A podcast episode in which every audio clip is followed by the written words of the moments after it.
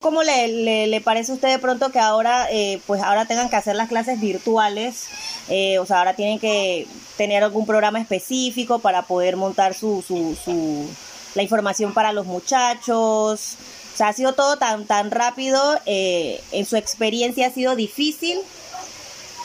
Bueno, a mí me parece que el proceso de que sea virtual no, no es no es difícil, sino la, la forma de presentar demasiado documentación para dar las clases. ¿Ves? Ajá. Porque, ejemplo, si yo tuviera que trabajar sin tantas tanto asunto que presentar, porque por cada clase tengo, tengo que ser grabada, tiene que ser grabada, me van a supervisar, ¿verdad? Exacto. Y el, y el problema es que a los educadores no les gusta que los supervisen. ¿Ves? ¿Por qué? Porque no, hay educadores que cumplimos y hay educadores que no cumplen. Eso, eso hay que tenerlo claro. Exacto. ¿Ves? Entonces, de presentar la clase, eh, debieron haber hecho de que cada quien escogiera su propia metodología. ¿Ves? Entonces, en el caso mío, que soy un profesor técnico, lo que yo iba a hacer era, sin saber que esto iba a cambiar y iba a haber tantos requisitos y tantas cosas, yo iba a hacer un salón de clase, ¿ves? Virtual, un salón de clase virtual. así como usted ha visto las clases que dan en la tarde de, de la estrella y que los maestros están dando su clase en el tablero. Exacto. En, en, esa misma forma yo no sé si todavía lo voy a hacer, creo que lo voy a hacer, porque hay un problema bien grande que a lo mejor no lo ha medido la gente y es que los estudiantes graduando, por ser graduando, si ellos se ven acorralados, miren ustedes, se ven acorralados por esta situación donde ellos van a ver que en, ningún momento van a tener una clase, ¿verdad? Que ellos puedan hacer una aplicación en el caso de los talleres. Pues. Exacto. Todo va, a ser teórico y teórico y nunca van a, y entonces ahí va a venir una gran cantidad de deserción de los estudiantes. Esa es la situación. Sí, porque son carreras técnicas que lógicamente requieren de práctica inmediata, ¿no? Que el estudiante pueda tener el, el acceso a la práctica eh, con el material. En el caso suyo, ¿cómo, cómo, cómo, ¿cómo piensa de alguna manera hacerlo así de forma didáctica? Bueno, si yo logro, porque voy a tener que hablar con el director, si yo logro y él me da el permiso de que yo haga mi salón aquí en casa y virtual para poderle explicar a los estudiantes como si ellos estuvieran haciendo la aplicación en el taller. Exacto. ¿Ves? Exacto. Porque el, el, problema es que los estudiantes no, no, van a tener práctica de oficio. ¿Ves? No van a tener práctica de oficio, entonces ellos todavía ellos no saben que no van a tener práctica de oficio.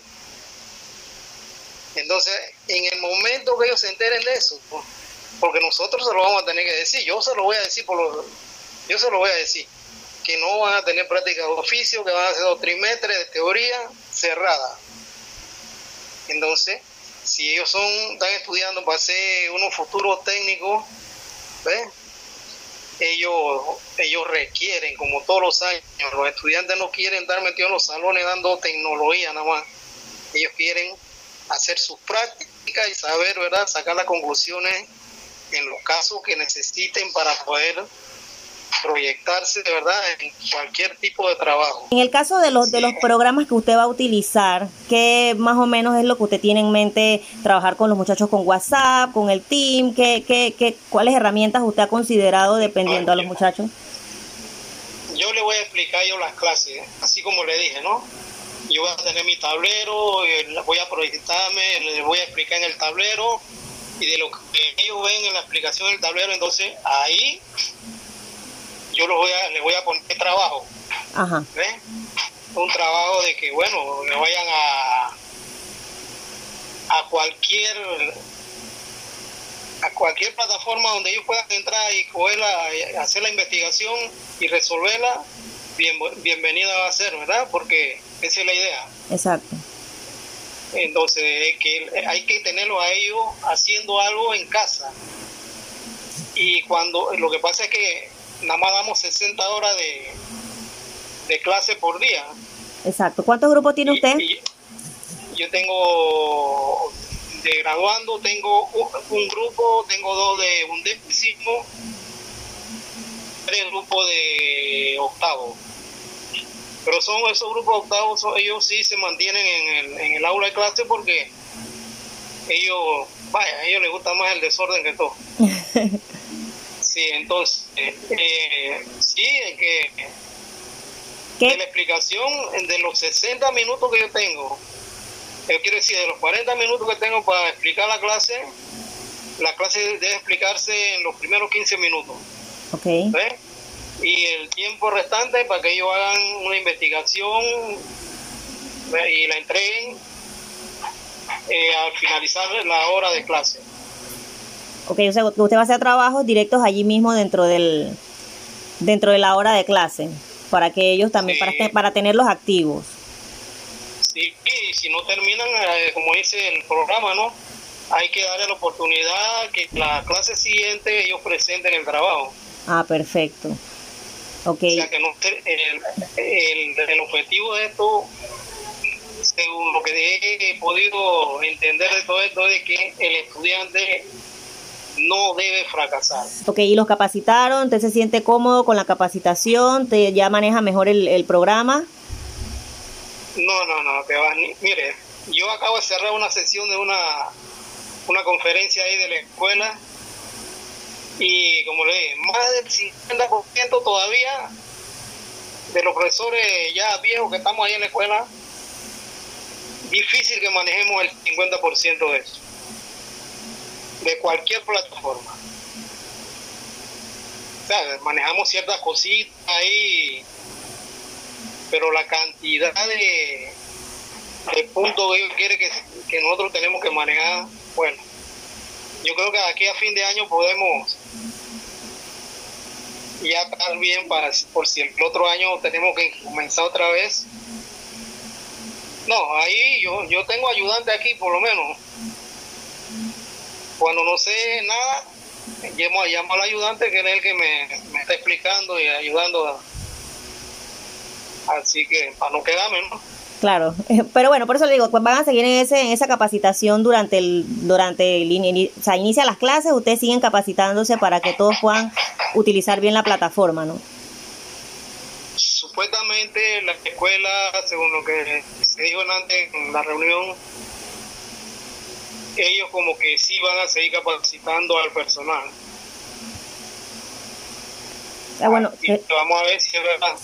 Muchos de los docentes que dan las escuelas técnicas em, son mayores de 50, 60 años, muchos no han manejado la tecnología eh, como tal, de pronto tienen un celular con un wifi, chatean, contestan llamadas, pero no tienen esa facilidad de utilizar programas para dar clase, como han hecho con estos, estos docentes, cómo se les está capacitando, qué tipo de herramienta van a utilizar. Pues por iniciativa del grupo de docentes, nosotros decidimos eh, capacitarnos entre nosotros. Lo que nosotros hicimos fue escoger la herramienta Teams, que fue la primera herramienta que había eh, anunciado Meduca que podría estar a disposición para que nosotros la utilicemos. Entonces, eh, varios colegas, incluyéndome a mí, nos preparamos previamente para poder entonces extender pues lo que habíamos aprendido nosotros hacia los demás colegas y, efectivamente así lo hicimos, nos pusimos de acuerdo, cinco colegas, eh, comenzamos a practicar la herramienta porque pues sabíamos poco de ella, buscando tutoriales, etcétera, y eh, cuando ya estábamos preparados hicimos una agenda, dijimos bueno es importante que conozcan esto, esto y esto, eh, convocamos a los colegas, gran cantidad de ellos dijeron como no, nos parece perfecto y nos pusimos de acuerdo.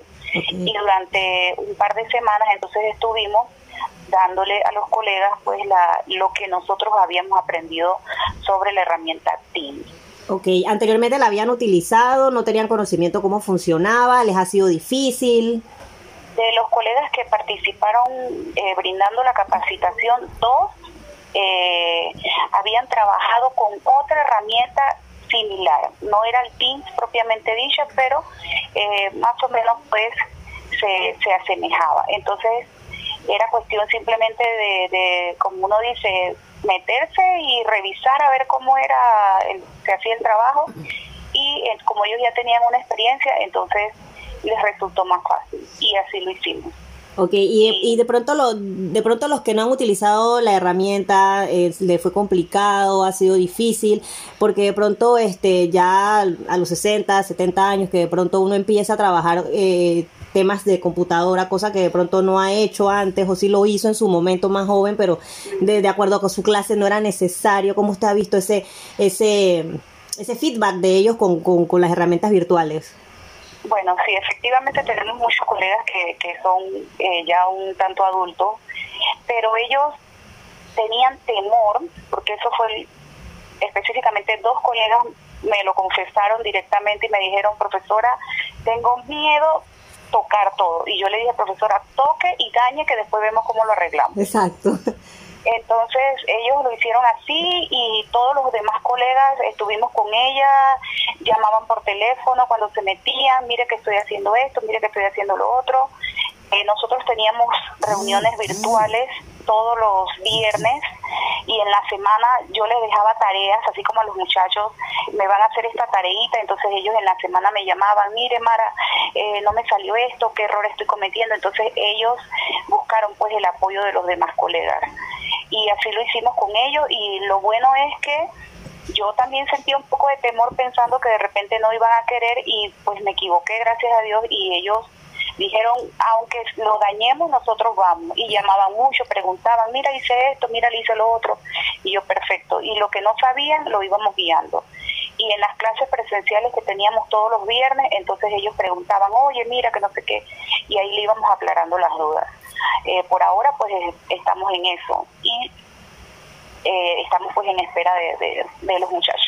Van a seguir capacitándose porque obviamente la primera semana de clases aún así se me imagino que se van a ir organizando, dejando trabajos, mandando material para que los muchachos vayan copiando en su casa, se vayan estudiando las cosas, pero de pronto van a seguir en esa capacitación para que ellos queden bien afianzados porque yo sé que el, utilizar la computadora o las herramientas eh, de pronto tecnológicas en su momento no son tan fáciles de manipular, siempre hay un errorcito, siempre hay algo que a uno le sale y uno no sabe cómo, cómo cómo resolverlo en el momento. Entonces, en ese sentido, ¿cómo, ¿cómo se han organizado para empezar esa semana de clases, para de todas maneras igual seguir esa capacitación? Porque con la computadora generalmente uno todo el tiempo está aprendiendo cosas nuevas. Sí, nosotros nosotros estamos eh, hemos seguido capacitándonos ya no ya no directamente en esa herramienta, eh, sino también en otras herramientas. También hemos eh, entrado en Teams y estamos viendo pues diferentes aplicaciones que se pueden utilizar online. También nosotros hemos preparado módulos por, por cualquier eventualidad, los muchachos que no podamos llegar a través de, de la vía online que no se nos queden por fuera. Eh, lo, lo, más importante para nosotros es que el muchacho tenga o no tenga eh, tecnología pueda recibir la información.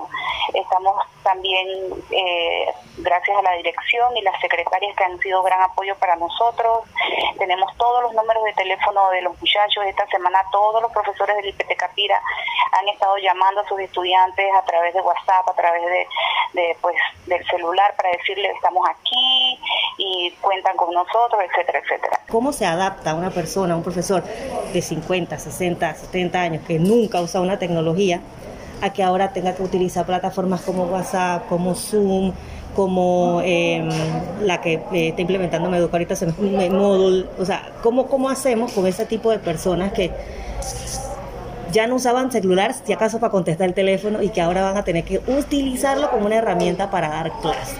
Bien, eh, a nivel de la zona de Panamá Oeste, como profesor de técnica, eh, yo tuve una comunicación con los directores de los centros educativos tratando de que el grupo de docentes que no manejan la plataforma se hicieran unos grupos entre ellos, porque es más fácil trabajar entre ellos a que otra persona de afuera le venga a suministrar la información.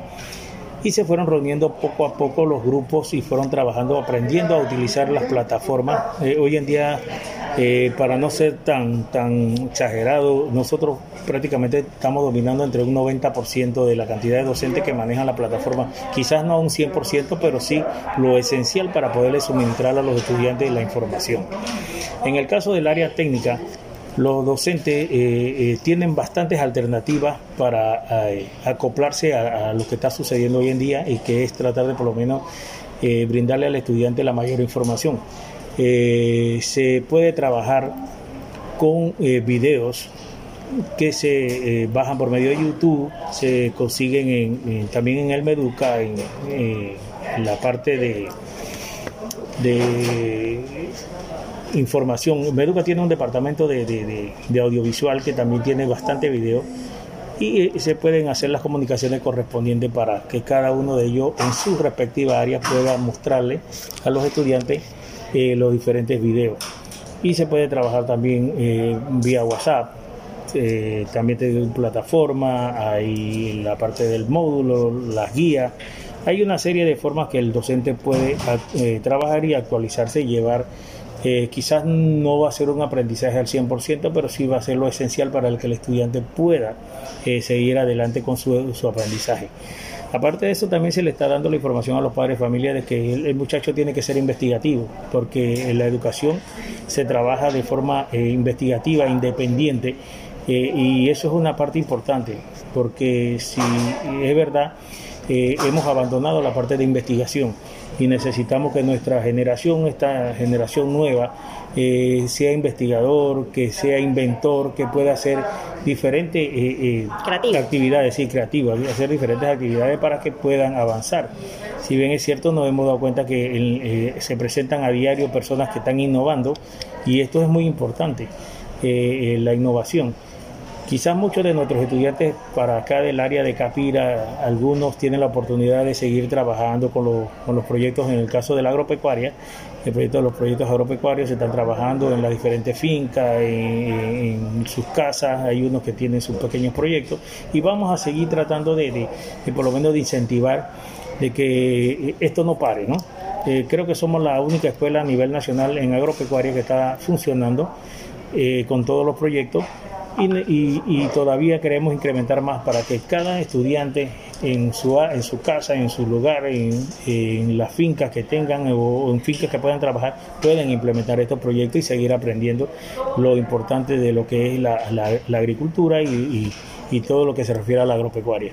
¿Cuántas escuelas técnicas tenemos aquí? Eh, ¿Cuáles de, eh, ¿En qué ramas? Eh, escuelas técnicas, este, tenemos el IPT de La Chorrera con siete bachilleratos y y dos segundos ciclos industriales.